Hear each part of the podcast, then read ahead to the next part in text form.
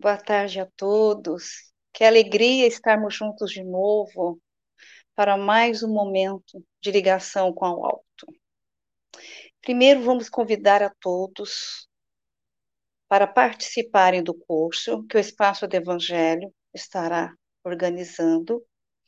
Chama-se Viajando no Espaço. O que é este curso? É o estudo da codificação, antes, durante e depois, do Livro dos Espíritos.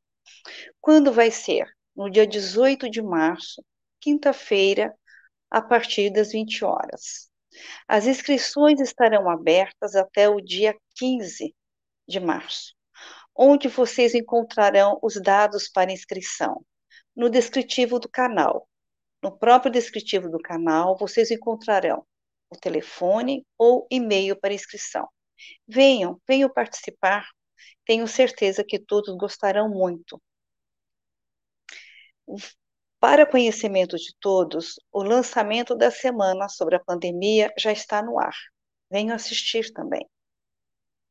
E o Evangelho da Felicidade passará a ser diário, todas as manhãs, às 8 horas.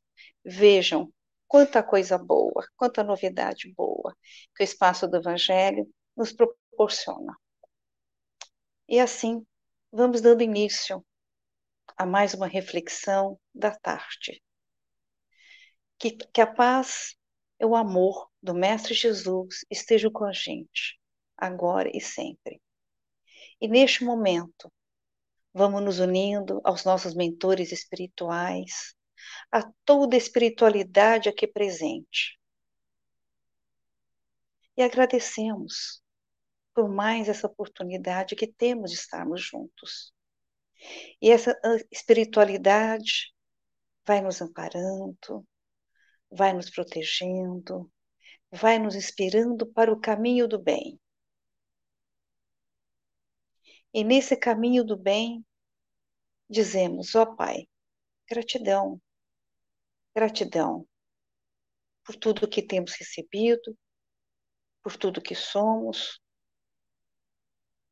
e principalmente que vamos ter a oportunidade de escutarmos, de aprendermos, compreendermos e colocarmos em prática a reflexão que a Silvia fará hoje para a gente.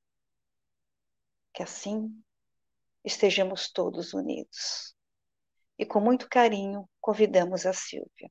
Silvia, seja bem-vinda para a reflexão de agora. Muito obrigada, querida.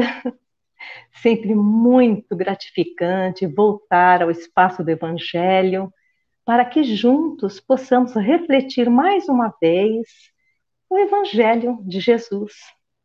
O Evangelho que nos fortalece nos momentos mais difíceis, nos momentos de grande necessidade em que estamos vivenciando. E para dar início, vou iniciar um pensamento de Marcos Bruce, que diz: O céu é o estado de espírito daqueles que aprenderam a valorizar as coisas simples, a perdoar-se e perdoar, que regam a plantinha da gratidão diariamente dentro de si. Ou seja, o céu, que é o tema da nossa reflexão, é um estado de espírito. E para que a gente possa ter maior compreensão, nós vamos visualizar uma obra-prima, uma pérola de Francisco Cândido Xavier, através né, da sua psicografia, pelo espírito Humberto de Campos, um livro considerado uma joia, uma joinha rara, boa nova. E a lição é a lição de número 8, onde fala um pouquinho sobre um apóstolo que nós não conhecemos muito bem, ou pelo menos nos evangelhos normais, no Novo Testamento, nós visualizamos pouco a vida de Bartolomeu. E confesso que foi uma das lições que mais tocou o meu coração. Porque fala de Bartolomeu, que era um homem de uma bondade muito grande, um homem que era um verdadeiro companheiro de Jesus, o acompanhava em todas as suas andanças, os seus, as suas pregações, estava sempre presente, muito solidário. Porém, Bartolomeu, ele tinha uma característica um pouco assim, um pouco não, demasiadamente triste. Ele era um homem triste. Ele era introspectivo, estava sempre em silêncio, em meditações profundas. E Jesus já observava já há algum tempo. E Jesus, como ninguém, sabe, enxerga a intimidade de cada um de nós, conhece os nossos corações, né? como se estivesse abrindo um livro. Conhece muito bem as nossas questões, as nossas dificuldades. Então, a primeira oportunidade que Jesus teve de ficar a sós com Bartolomeu, e isso aconteceu na casa de Pedro, quando Pedro estava muito ocupado com os afazeres da sua casa, com a família, Jesus se vale deste momento para iniciar um diálogo com Bartolomeu. E Bartolomeu conversa com Jesus se abrindo, porque como não se emocionar próximo, né, ao lado de Jesus? Então, Bartolomeu diz: Mestre, bem timidamente, ele começou numa conversa bem tímida. Eu não saberia nunca explicar-vos o porquê de minhas tristezas amargurosas. Só sei dizer que o vosso evangelho me enche de esperança para o reino de luz que nos espera além das alturas. Ou seja, quantos de nós não aguardamos um reino de Deus? Um reino de Deus que, com certeza, na nossa concepção, no nosso entendimento, ele não encontra-se aqui no planeta Terra. Nós imaginamos um lugar distante, um lugar exterior, além das alturas, ou seja, quem sabe em outros planos, outros planetas. É claro que isso não está de tudo errado, não. Claro que não. Mas no momento, nós temos é que identificar, é que edificar é que construir este reino, este céu dentro de nós. E Jesus diz: não, você não está errado. Aliás, o meu evangelho é a boa notícia. É o evangelho quer dizer boa notícia, né? Boa nova. Você não está errado. Mas você também não está em nenhum momento você errou de dizer quando o meu reino não era deste mundo. Porque Bartolomeu, naquele diálogo, ainda disse: O Senhor, mestre, disse para nós que o seu reino não é deste mundo. Por isso, nós almejamos um dia alcançar um reino distante daqui. E Jesus concorda, falou: Você está certo. Quando eu falei que o meu reino não é daqui. Mas em nenhum momento eu desprezei ou desprezo a possibilidade de estendê-lo na terra. Aliás, se isso não fosse uma verdade, se isso não fosse uma convicção, eu não estaria aqui entre vocês. Porque Jesus veio realmente para trabalhar essa construção desse céu dentro de cada um de nós. E ainda Bartolomeu continua com as suas é, dificuldades, com as suas tristezas, e de uma forma de falar ainda com a voz embargada, quase que abafada pelo choro. Jesus, e o que dizer de tantas misérias no planeta, na Terra, de tantas perdas. E quando nós perdemos um ente querido, e Jesus continua argumentando com ele. Como que você diz, como que você fala em perder alguém, um ente querido? Se Deus é o criador de tudo, se Deus é o pai de todos nós, nós não perdemos ninguém, porque Deus jamais deixa um de seus filhos desamparado.